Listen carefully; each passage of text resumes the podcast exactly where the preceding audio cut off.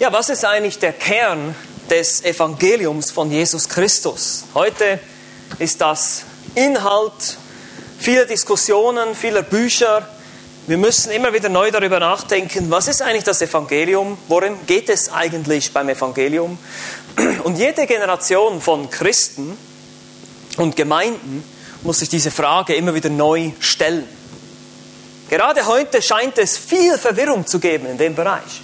Manche Menschen stellen das Evangelium so dar, als wäre Jesus gekommen, um einfach nur unsere Probleme zu lösen, um uns glücklich zu machen, um unsere Ehen zu reparieren.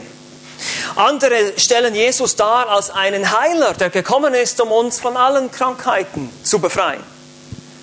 Und das sei der Auftrag jetzt auch von uns Christen, Menschen zu heilen, Wunderheiler zu sein. Oder es gehe einfach generell um den Sinn des Lebens. Der Mensch hat keinen Sinn im Leben und deshalb braucht er Jesus. Jesus gibt dir Sinn, gibt deinem Leben Sinn, so wird es auch verkündigt. Nun, das mag teilweise stimmen, diese Dinge sind nicht total falsch, aber sie verfehlen doch irgendwie das Ziel. Es geht nämlich nicht in erster Linie darum, ein glückliches Leben zu leben. Es geht nicht in erster Linie darum, dass alle deine Probleme gelöst werden. Es geht auch nicht in erster Linie darum, dass du irgendwie geheilt wirst von irgendwelchen Krankheiten. Gott kann das tun, wenn das sein Wille ist. Nein, es geht um etwas ganz anderes. Es geht um das Problem unserer Sünde. Wir sind Sünder. Wir haben Gottes Gebot gebrochen. Und das beleidigt Gottes Ehre. Und Gottes Ehre ist das Wichtigste im ganzen Universum. Und deshalb ist die Strafe für diese Sünde auch die ewige Hölle. Es geht um die Herrlichkeit Gottes. Und Gott zeigt seine Herrlichkeit, indem dass er gnädig ist, indem dass er Menschen wie dich und mich nimmt und verändern will. Begnadigt, ihnen ihre Sünden vergibt und einen Veränderungsprozess einleitet. Eine Transformation, aber nicht eine Transformation der Gesellschaft, wie es heute manche Christen gerne sehen, sondern es beginnt in unserem Herzen in erster Linie zuerst mal. Das kann natürlich dann schon in gewisser Weise die Gesellschaft auch verändern, aber es beginnt mit dir selbst. Wir erinnern uns, Paulus schreibt an seinen Zögling Titus, um ihn zu ermutigen in seinem Dienst als Pastor und Ausbildner, andere Pastoren auf der wilden Partyinsel Kreta des ersten Jahrhunderts einzusetzen, um dort für Ordnung zu sorgen. Er soll dort für Ordnung sorgen. Lesen wir in Titus 1, Vers 5. Er habe ihn zu dem Zweck in Kreta zurückgelassen, damit du das, was noch mangelt, in Ordnung bringst, heißt es hier. Titus 1, Vers 5. Er soll dort Schwätzer, Irrlehrer und Betrüger zum Schweigen bringen. Menschen, die Irrlehren verbreiten. Menschen, die eben die Gnade Gottes verkehren in Sinnlichkeit und in, in ein Leben in Lust und Laune. Böse Tiere, faule Bäuche nennt er diese Menschen. Verführer. Und denen soll er entschieden entgegentreten, indem er das Evangelium von Jesus Christus klar und deutlich und biblisch verkündigt. Und dieses Evangelium ruft einen Lebensstil der Besonnenheit hervor. Ihr könnt euch erinnern, dass diese Besonnenheit ab Kapitel 2 sagt Paulus dem Titus, du aber rede, was der gesunden Lehre entspricht. Und dann kommen die alten Männer, die nüchtern sein sollen, ehrbar, besonnen. Die alten Frauen, die jungen Frauen ebenfalls besonnen sein sollen in Vers 5. Und dann auch in Vers 6, die jungen Männer sollen auch besonnen sein. Es zieht sich wie so ein roter Faden durch diesen Abschnitt, diese Besonnenheit. Es ist diese maßvolle Zurückhaltung, dieses auch mit Selbstbeherrschung und Disziplin verbundene Verhalten, das letztlich Liebe ausdrückt gegenüber Gott und gegenüber den Nächsten. Und dazu, dazu fordert er auf und er sagt, du sollst das lehren, du sollst das diesen Menschen da, den Geschwistern in den Gemeinden beibringen, dass sie nicht auf diese Irrlehrer hören, die sagen, ja, es ist alles Gnade, wir können tun und lassen, was immer wir wollen. Let's party. Ja? So läuft das nicht. Ihr sollt ein Zeugnis sein, weil dann seid ihr die effektivste Gemeinde in eurer Evangelisation. Wir sind effektive Evangelisten, wenn wir leben, was wir glauben. Deshalb ist es so wichtig, dass wir nicht nur davon reden, gläubig zu sein, sondern dass wir das auch wirklich ausleben. Und dazu soll Titus die Gemeinde lehren, eben diese gesunde Lehre, die soll er da verbreiten. Aber was ist die Basis? Was ist die Grundlage? Nun, die Grundlage für dieses Leben, die Motivation erwächst sozusagen aus einem richtigen Verständnis der Gnade und des Evangeliums. Und das sehen wir jetzt hier, wenn ihr weiterlest in eurem Text nach Vers 10. Ja, Knechte werden auch ermahnt, dass sie ihren eigenen Herren sich unterordnen, allem gern gefällig sind und so weiter und so fort. Und dann in Vers 11 kommt wieder ein Denn. Seht ihr das? Denn? Denn. Das ist ein, ein Grund, da wird eine Begründung gegeben.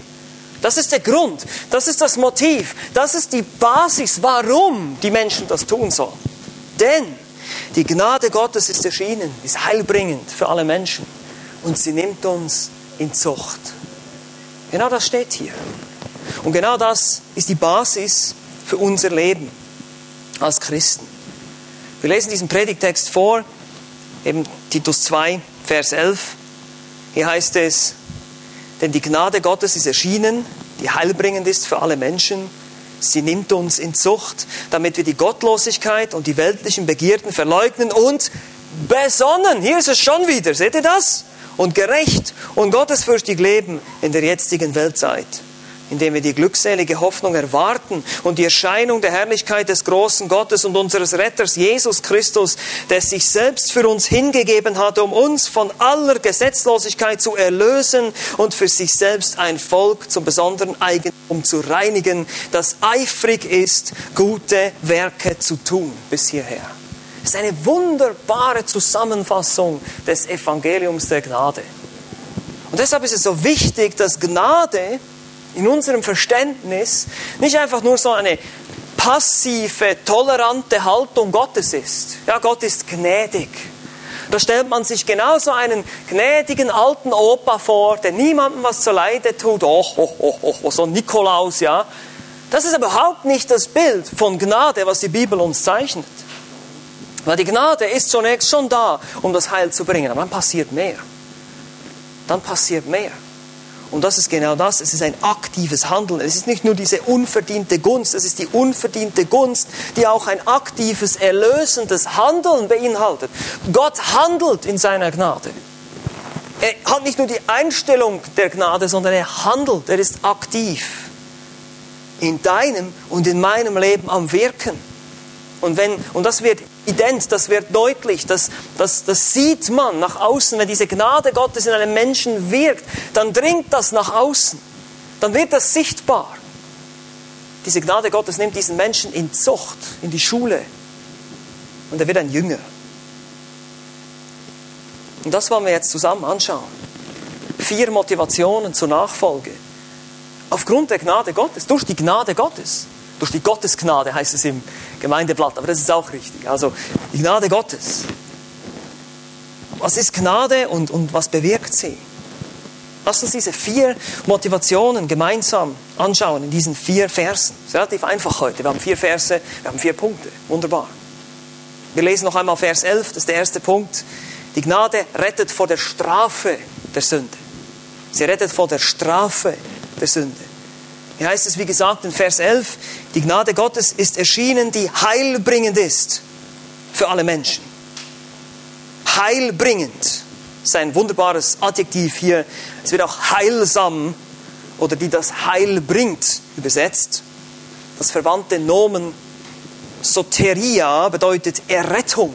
Ja, von Soteros, Retter, Soteriologie, die Lehre der Errettung. Habt ihr vielleicht schon mal irgendwo gehört? Es geht um Rettung. Gottes Gnade ist heilbringend, sie rettet. Wie tut er das? Christus kommt auf die Erde, Gott sendet seinen Sohn, er lebt ein gerechtes Leben, er stirbt am Kreuz auf Golgatha, er bezahlt für die Schuld, für deine und meine Schuld. Und jeder, der an ihn glaubt, dem wird jetzt diese Gerechtigkeit, die er gelebt hat, zugerechnet und die Schuld wird mir weggenommen und wird auf ihn gelegt. Das ist dieser wunderbare Tausch, diese Gnade, diese rettende Gnade. Und diese Gnade ist heilbringend für alle Menschen, heißt es hier. Und hier dürfen wir keine falschen Rückschlüsse ziehen. Wir müssen den Kontext genau betrachten.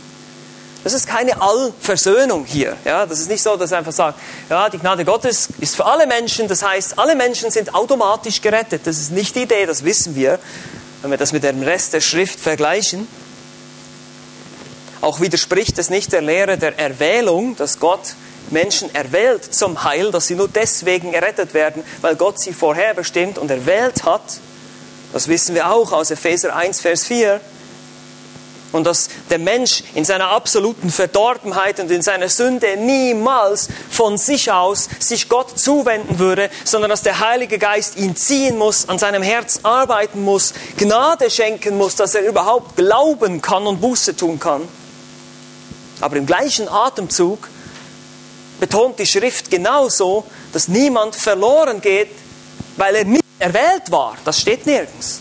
Sondern es heißt, dass wir verantwortlich sind für unsere Entscheidungen. Genau das bringt die Bibel zusammen. Ich kann euch nicht sagen wie, aber sie bringt es zusammen. Gott hat beides. Für ihn ist beides wahr und für uns sollte das auch so sein. Es heißt in der Bibel, sie liebten die Finsternis mehr als das Licht.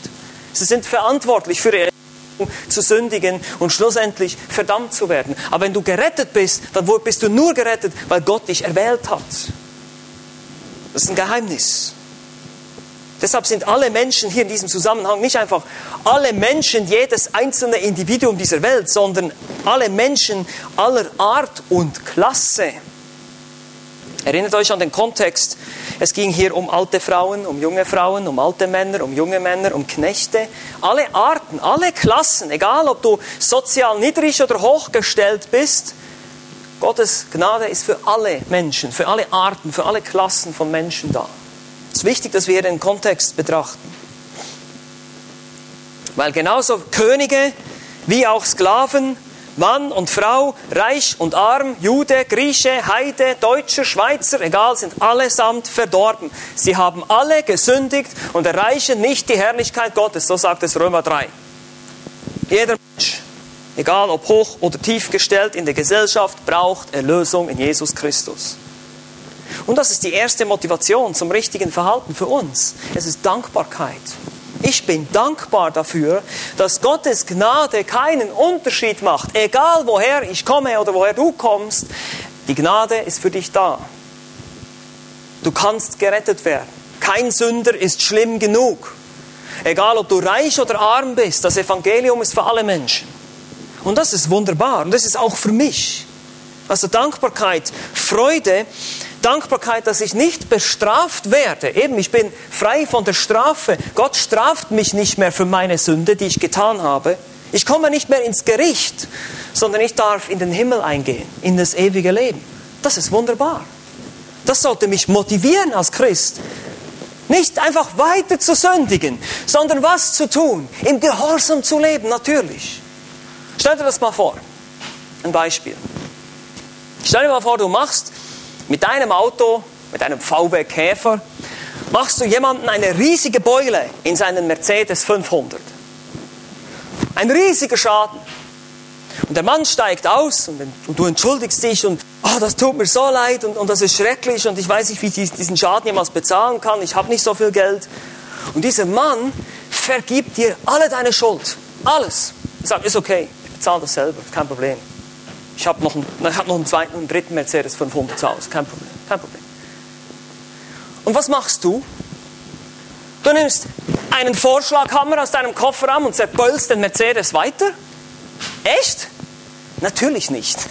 Du bist hoffentlich dankbar und wahrscheinlich beim nächsten Mal sehr, sehr, sehr vorsichtig sein und aufpassen, dass dir das noch nicht nochmal passiert. Aber genauso sind wir Christen, wenn wir aus der Gnade gerettet werden, unsere Sünde wird uns vergeben und dann hämmern wir einfach weiter in der, in der Sünde. Nein, Dankbarkeit und Freude sollte uns davon abhalten, zu sündigen. Das macht Sinn, oder? Das ist das Erste hier. Also, wir sind dankbar, dass wir nicht bestraft werden. Sie rettet vor der Strafe der Sünde. Zweitens, die Gnade rettet vor der Macht der Sünde. Vor der Macht. Guckt euch an, wie es in Vers 12 jetzt weitergeht. Hier heißt es, diese Gnade Gottes, sie nimmt uns in Zucht, damit wir die Gottlosigkeit und die weltlichen Begierden verleugnen und besonnen und gerecht und gottesfürchtig leben in der jetzigen Weltzeit. Wie schon gesagt, die Gnade Gottes ist auch ein Handeln, sie ist aktiv.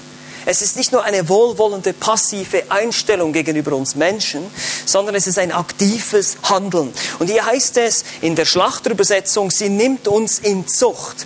Die Elberfelder sagt, sie unterweist uns. Das ist von Paiduo, also Paidos, das kommt von Erziehung, dieser Gedanke. Erziehen, belehren, korrigieren. Merkt ihr was? Zucht und Gnade, Gnade und Zucht. Das widerspricht sich gar nicht. Zucht ist Gnade, Gnade ist Zucht.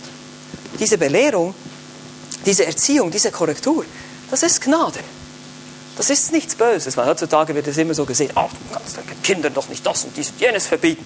Doch kann ich, weil ich gnädig bin, weil ich sie liebe. Deshalb verbiete ich ihnen, ihr kennt mein Beispiel, ich verbiete ja Sarah mit der Kreissäge zu spielen, ja?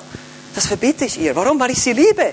Oh, das würde so Spaß machen, diese schöne runde Kreissäge. Nein, kann ich nicht tun. Ich liebe sie. Deshalb tue ich ihr das. Ich möchte sie belehren, dass sie lernt, gehorsam zu sein, weil es gut ist für sie. Und so ist auch Gottes Gnade will, dass du in seinen Geboten lebst. Nicht, weil er dir den Spaß verderben will, sondern weil er dich liebt. Und weil er weiß, was gut für dich ist, viel besser als du selbst. Die Heiligung setzt ein beim Christen, diese Absonderung von Sünde. Das ist ein Prozess, der dauert ein ganzes Leben lang. Ich weiß, wir sind nicht vollkommen.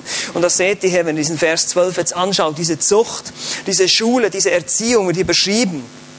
Damit, wozu nimmt sie uns in Zucht? Damit wir die Gottlosigkeit und die weltlichen Begierden verleugnen. Verleugnen, Arneomai, das heißt ablehnen. Deutsch, Nein sagen. Du sagst Nein zur Sünde. Und du musst das hundertmal am Tag machen. Nein zur Sünde sagen. Das ist die Idee hier. Und zwar zur wörtlich Gottesfurchtlosigkeit. Ja, ein, ein ungöttliches Wesen, übersetzt Luther. Oder gottloses Wesen, sagt die Menge. Zu dem sagen wir Nein jeden Tag. Wir haben Ehrfurcht vor Gott. Und deshalb lebe ich nicht einfach, wie ich will, weil ich weiß, nicht nur, dass Gott mich gerettet hat, sondern was das für ein Gott ist, der mich gerettet hat. Ein heiliger, vollkommener, gerechter Gott, der sich wünscht, dass wir seine Geschöpfe so leben, wie er es vorgibt. Eben nicht nach Lust und Laune, in den weltlichen Begierden, wie es hier heißt, die zweite, der zweite Ausdruck, Epithumia, ein Verlangen, eine Lust, eine sündige Sinnlichkeit ist die Idee dieses Ausdrucks. Und dazu sagt der Christ ebenfalls Nein, nein, nein. Nein zu Pornografie. Nein zu all diesen Dingen, die die Welt uns bietet. Partys, Sex, Macht, Drogen und so weiter. Oder Geld oder was auch immer die Anfechtungen sind, die Lüste. Aber stattdessen, heißt es hier dann, stattdessen, was will er tun? Das ist das Negative, dazu sagt er Nein, aber dazu sagt er dann Ja zu besonnen und gerecht und gottesfürchtig Leben in der jetzigen Weltzeit. Besonnen, wie gesagt, dieser Lebenswandel, der sich selbst beherrscht, sich selbst zurücknimmt und Rücksicht nimmt. Und gerecht, die Kaios im Sinne von aufrichtig, ehrlich, rechtschaffen und gottesfürchtig, gottselig oder fromm wird es auch übersetzt in manchen Bibeln. Jusebos. Es geht darum, dass man ehrfürchtig und hingegeben ist an Gott.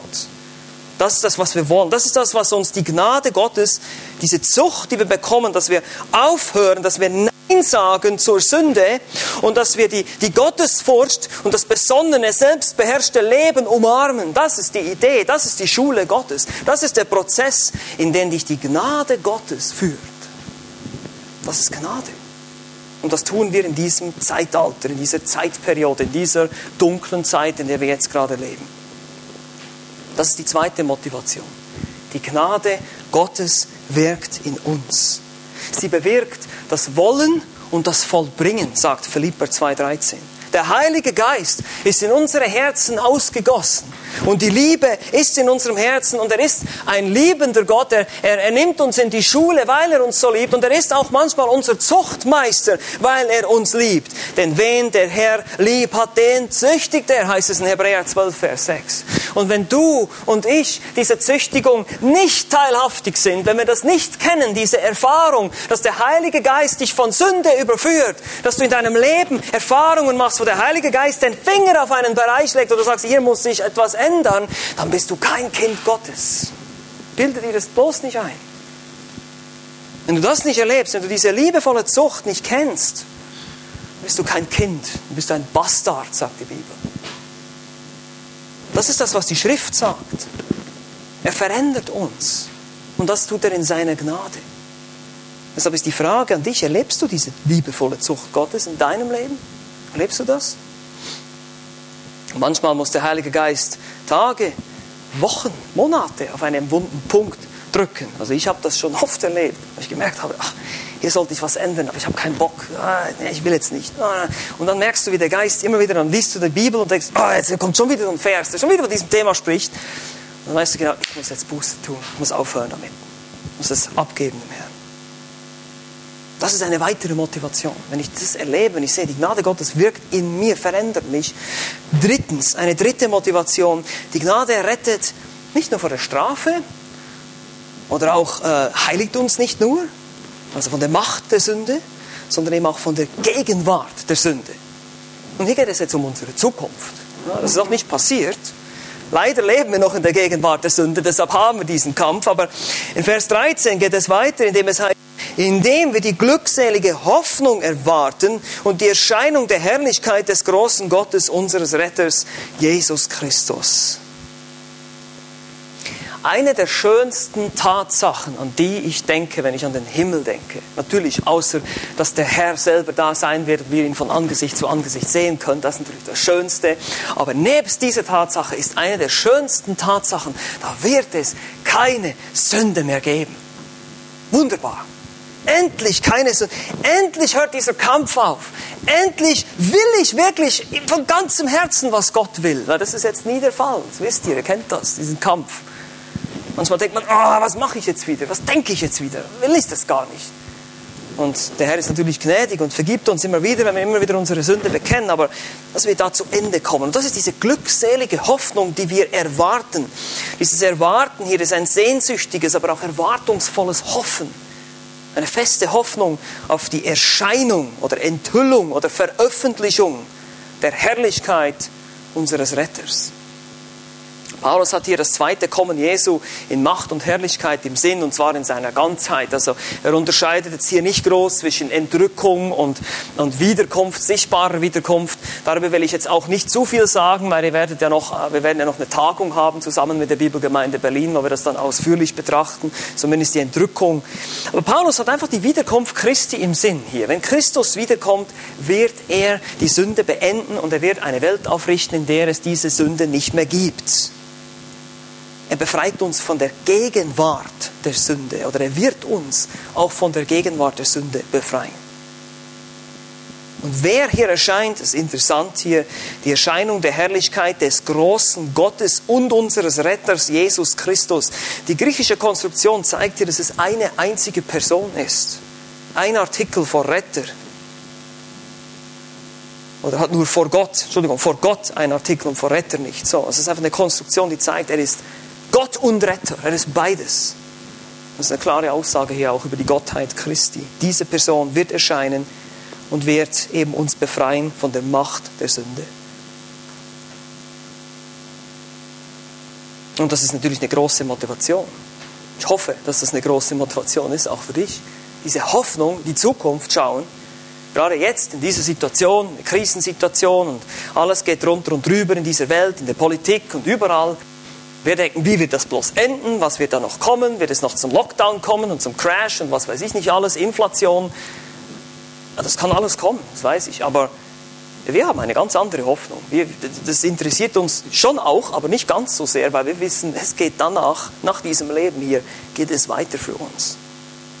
Und zwar, es geht um die Befreiung der Gegenwart der Sünde, die Wiederherstellung aller Dinge. Das Evangelium hat mehr als nur die Erlösung des einzelnen Menschen im Blickfeld, sondern es geht um eine Wiederherstellung aller Dinge. Es geht um eine neue Erde und einen neuen Himmel, die wir in Offenbarung 21 finden.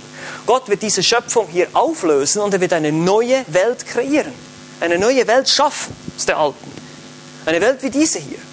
Aber sie wird keine Sünde mehr haben, es wird keinen Tod mehr geben, es wird keinen Schmerz mehr geben, da wird es eine Stadt geben, da wird es Nationen geben, das lesen wir alles in Offenbarung 22. Wunderbar. Aber keine Gänglichkeit, so wie heute, so wie hier. Wir sind der Vergänglichkeit unterworfen, heißt es in Römer 8, 20. Wir werden krank, wir sterben mit oder ohne Coronavirus. Wir sterben sowieso alle, aber danach, was danach kommt, das ist entscheidend, das ist wichtig. Und auf dieser neuen Erde wird es diese Dinge, Krankheiten, Tod, Schmerz, all diese Dinge und Sünde inklusive nicht mehr geben. Und wir werden Gemeinschaft mit dem ewigen Gott haben. Und wir werden eine ganze Ewigkeit damit verbringen, Gott weiter kennenzulernen. Und das wird nie aufhören, weil er ist unendlich. Man kann unendlich weiterlernen. Stellt euch das mal vor. Ich weiß, die Leute, die jetzt in der Schule sind, denken, oh, unendlich lernen. Oh nein, das ist keine schöne Vorstellung. Das wird auch angenehmes Lernen sein, okay? Das ist nicht wie jetzt, wo wir alle undiszipliniert durch unsere Sünde und faul sind. Da fällt uns das Lernen schwer. Es wird uns Spaß machen, so viel neue Erkenntnisse zu haben über unseren Gott und wie er uns liebt und wie groß seine Gnade ist. Das ist ganz anders. Das kann man sich noch nicht so richtig vorstellen. Aber stell dir mal vor, du bist mit einem Wesen zusammen, das ewige Intelligenz und ewige Weisheit besitzt. Du hörst diesem Wesen zu, wie er spricht, du hörst ihn akustisch. Und jedes Wort ist wie, das kann man gar nicht beschreiben. Es muss unfassbar gewesen sein, also wo Jesus auf der Welt war und gesprochen hat. Jedes Wort war voll mit Gehalt und sinnvoll, weil er hat keine sinnlosen Worte gesprochen. Das kann man uns nicht vorstellen. Es muss wunderbar sein. Und es wird alles heilig sein, es wird alles vollkommen sein, es wird alles rein sein. Deshalb, wenn du hier auf der Erde kein Interesse an Heiligung hast, dann musst du auch nicht in den Himmel. Weil da wird alles heilig sein. Ja, da wird es ja völlig langweilig für dich. Das hat keinen Sinn. Wenn du in Sünde leben willst, dann, dann, musst du nicht, dann darfst du nicht in den Himmel, weil das, da gehörst du nicht hin. Und das ist genau der Punkt, den er macht hier. Hast du wirklich Sehnsucht danach, endlich befreit zu werden von der Sünde? Und das ist die Motivation, die dritte Motivation. Wir werden eines Tages von der Macht der Sünde befreit werden. Und die vierte Motivation, die wir hier finden, ist in Vers 14. Die Gnade rettet auch vor der Sklaverei der Sünde. Diese Gnade leitet uns in die Freiheit. Der Vers 14 lautet wie folgt. Hier heißt es, dass sich selbst für uns hingegeben hat, um uns von aller Gesetzlosigkeit zu erlösen und für sich selbst ein Volk zum besonderen Eigentum zu reinigen, das eifrig ist, gute Werke zu tun. Viele von uns verstehen manchmal nicht, dass Sünde Sklaverei ist. Sünde ist nicht Freiheit. Sünde ist Sklaverei. Du bist nicht frei, wenn du machen kannst, was du willst. Das ist eine Illusion. Das ist ein Unsinn. Das stimmt einfach nicht. Erstens kannst du das sowieso nicht, was immer du willst, tun. Und zweitens, selbst wenn du das tust und nach Lust und Laune lebst, wirst du bald feststellen, dass die Sünde ein Sklaventreiber ist, der dich kaputt macht, systematisch tötet. Guckt euch die Leute an, die Alkoholiker sind und, und alles Mögliche an Freiheiten ausgelebt haben. Wo enden sie? Wie enden sie? Es ist Sklaverei. Du bist ein Sklave des Teufels. Und hier heißt es, dass Christus, der Gott und Retter, dieser Herrscher, der erscheinen wird, der sich selbst für uns hingegeben hat, eben am Kreuz, dieser große Gott und Retter, um uns von aller Gesetzlosigkeit zu erlösen. Lutroo bedeutet loskaufen, indem er ein Lösegeld bezahlt hat da am Kreuz. Aus einer Situation der Unterdrückung befreit werden. Das ist der Gedanke hier von diesem Wort, Lutro. Christus ist auf den Sklavenmarkt der Sünde gegangen und hat sich Sklaven gekauft. Und die hat er jetzt befreit von der Sünde. Befreit von diesem Herrscher, von diesem grausamen Herrn der dich nur kaputt machen will. Er hat dich befreit, er hat dich losgekauft, der Tyrannei der Gesetzlosigkeit, von der Gefangenschaft ein Gesetz halten zu können und zu wollen. Das ist Gefangenschaft, das ist nicht Freiheit. Du bist frei, wenn du ein Sklave Christi bist. Und das hört sich wie so ein Paradox an, ich weiß. Aber das ist genau der Punkt, den die Bibel macht. Es hat, wenn du Christ wirst, hat ein Herrschaftswechsel stattgefunden. Als Christ hast du in ein neues Königreich gewechselt. Das haben wir in Kolosser 1,13 bereits angeschaut mit Thomas. Wir haben Königreiche, wir haben Seiten gewechselt. Wir sind unter einem anderen König jetzt. Und er wird für sich selbst ein Volk zum besonderen Eigentum reinigen. Diese, diese Sprache, dieses besondere Eigentum finden wir auch schon im Alten Testament, wie Gott über das Volk Israel spricht. Wie sie dieses besondere, abgesonderte, beiseite gestellte Volk sind, das er heiligen will und verändern will, indem er ihm sein Gesetz gibt. Und darin versagen sie dann natürlich auch leider. Und er reinigt Kathariso, säubern, reinmachen von Sünde. Und zu welchem Zweck? Nun, ganz am Ende des Verses heißt es, dieses Volk, das er sich zum Eigentum reinigt, das eifrig ist, gute Werke zu tun. Wörtlich Eiferer guter Werke, Zelotes, da haben wir das Wort Zelot von, die Zeloten, das waren die Eifer, das war die jüdische, äh, sagen wir mal, die jüdische Befreiungsbewegung im ersten Jahrhundert. Ja, das waren so eigentlich Terroristen, wenn man so will. Ja, die haben Attentate verübt, die waren Eiferer. Ja, und wir sollen Eiferer guter Werke sein, heißt es hier. Zeloten guter Werke sollen wir sein. Das ist der Ausdruck hier. Wir sollen dafür eifern, dafür leben. Wir sollen uns immer die Frage stellen, wie kann ich etwas Gutes tun? Wie kann in dieser Situation das Richtige tun, gerecht sein, das Richtige tun.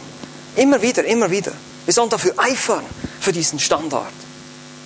Warum? Nun, weil wir verstehen, wir wurden befreit von der Sünde. Wir müssen nicht mehr sündigen. Und das ist ein Punkt, den ich nicht genug betonen kann, meine Lieben. Alle Menschen sind Sklaven. Alle Menschen sind Sklaven. Entweder bist du ein Sklave des Teufels oder ein Sklave Christi. Aber du bist und bleibst ein Sklave. Du wurdest nie dafür geschaffen, frei und unabhängig zu leben. Das war die Urlüge im Garten Eden. Die Schlange hat zu Eva gesagt, ihr werdet sein wie Gott. Trefft eure eigenen Entscheidungen. Macht, was ihr wollt. Handelt autonom. Das ist der Anfang des gesamten Schlamassels gewesen. Der Mensch hat angefangen, unabhängig von Gott zu denken. Und genau das müssen wir aus unseren Köpfen verbannen. Diesen Gedanken musst du vergessen. Den gibt es nicht. Es gibt keine Freiheit für dich in dem Sinne. In einem absoluten Sinne. Dass du völlig frei bist und einfach machen, das gibt es nicht. Es gibt nur die Freiheit in Christus. Dass du frei bist von Sünde. Dass du frei bist von Umständen, von Ängsten, von Problemen, ja, vielleicht hast du Probleme im Leben, das heißt nicht, dass wir einfach alle gesund sind und nie Probleme haben, aber du stehst dann wie drüber. Du kannst sagen, ich weiß, mein Herr hat das alles im Griff. Ich muss mir keine Sorgen machen. Ich, muss, ich kann mit meinen Ängsten zu ihm gehen. Ich bin frei von meinem Trieben. Ich muss nicht mehr diesen, diesen Neigung gehorchen, das Böse zu tun. Ich bin frei davon. Ich muss nicht mehr. Du bist frei. Du bist erst frei, wenn du ein Sklave Christi geworden bist und sonst bist du es nicht. Das müssen wir uns bewusst sein. Und das ist genau dieser vierte Punkt, diese vierte Motivation. Christus hat uns losgekauft von dieser Sünde. Er hat uns befreit von dieser Sklaverei, von dieser Knechtschaft. Und das ist wunderbar. Paulus hat uns Instruktionen gegeben, wer der Gemeinde gesunde Lehre beizubringen hat. Diese gesunde Lehre ist eigentlich ein moralischer Code, eine Verhaltensregel für das Haus Gottes. Ältere Männer, ältere Frauen, jüngere Frauen, jüngere Männer, Sklaven. Sie sollen besonnen sein, sie sollen gottesfürchtig sein, sie sollen ein Zeugnis sein in ihrem Wandel für die Welt um sie herum. Und die Basis dafür, das Motiv dafür, die Motivation haben wir jetzt heute gesehen in Versen 11 bis 14 es ist die Gnade Gottes. Du bist als Christ gerettet vor der Strafe der Sünde. Es gibt keine Angst mehr vor einem Gericht. Gott wird dir nicht mehr als Richter gegenüberstehen, sondern er hat dich freigesprochen von deiner Schuld. Zusätzlich kommt, dass du den Geist Gottes hast und dass du Veränderung erlebst. Dass der wahre Christ Veränderung erlebt und immer mehr in das Bild des lieben Sohnes umgestaltet wird. Dass wir das wissen dürfen dass wir diese Verheißung haben, dass Gott gesagt hat, ich werde euch, im Alten Testament heißt es, ich werde dafür sorgen, dass ihr in meinen Geboten handelt, in Hesekiel 36.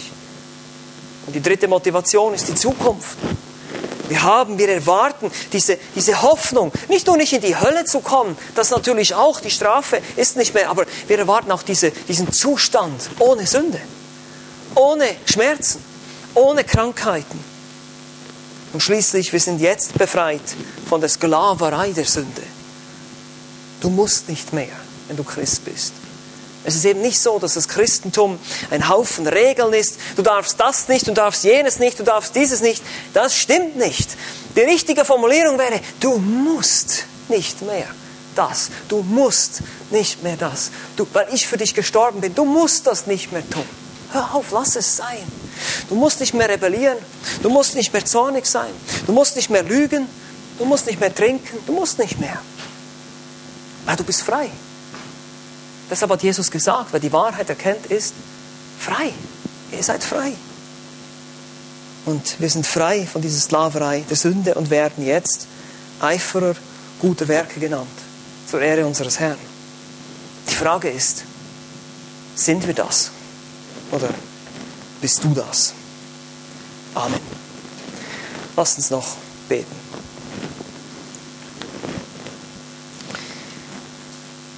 Herr Jesus Christus, wir haben diese wunderbaren Wahrheiten im Titusbrief angeschaut.